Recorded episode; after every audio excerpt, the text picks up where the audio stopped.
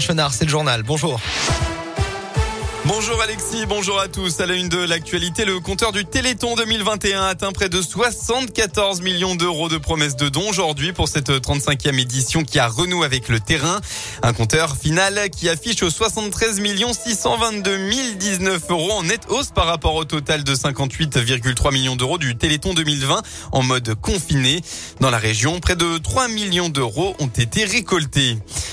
Dans la région toujours, Pierre Rabhi, écrivain et philosophe, figure de l'agroécologie en France, est décédé hier à l'âge de 83 ans à Lyon. Il est mort des suites d'une hémorragie cérébrale. Il avait été hospitalisé il y a quelques jours.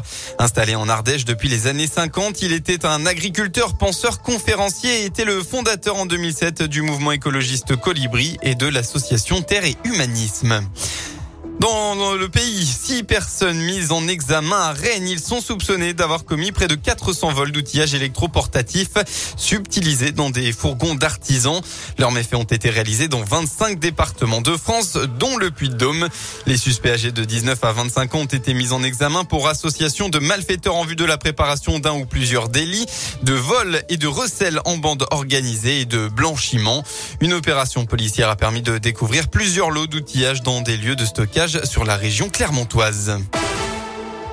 Les sports, la semaine bretonne se termine pour la SSE et Widoucha à Brest mercredi dernier. Saint-Etienne reçoit Rennes en début d'après-midi à 13h dans un chaudron encore amputé de ses deux poumons. Les deux copes seront en effet fermés. Dernière sanction à purger après les incidents face à Angers fin octobre. Et malgré cela, les Stéphanois, toujours derniers de Ligue 1 avec deux petites victoires en 16 matchs, doivent repartir de l'avant. Anthony Perel. Oui, Valentin, et cela passe forcément par un succès qui pourrait permettre de quitter enfin cette zone rouge car c'est l'avantage de cette saison 2021-2022. Le classement est très serré et ça fait l'affaire de Saint-Etienne.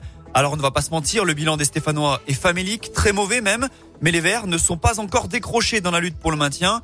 Avant cette 17e journée de Ligue 1, le Clermont Foot, 17e et premier non relégable, n'est qu'à deux petites unités devant saint autrement dit moins d'une victoire.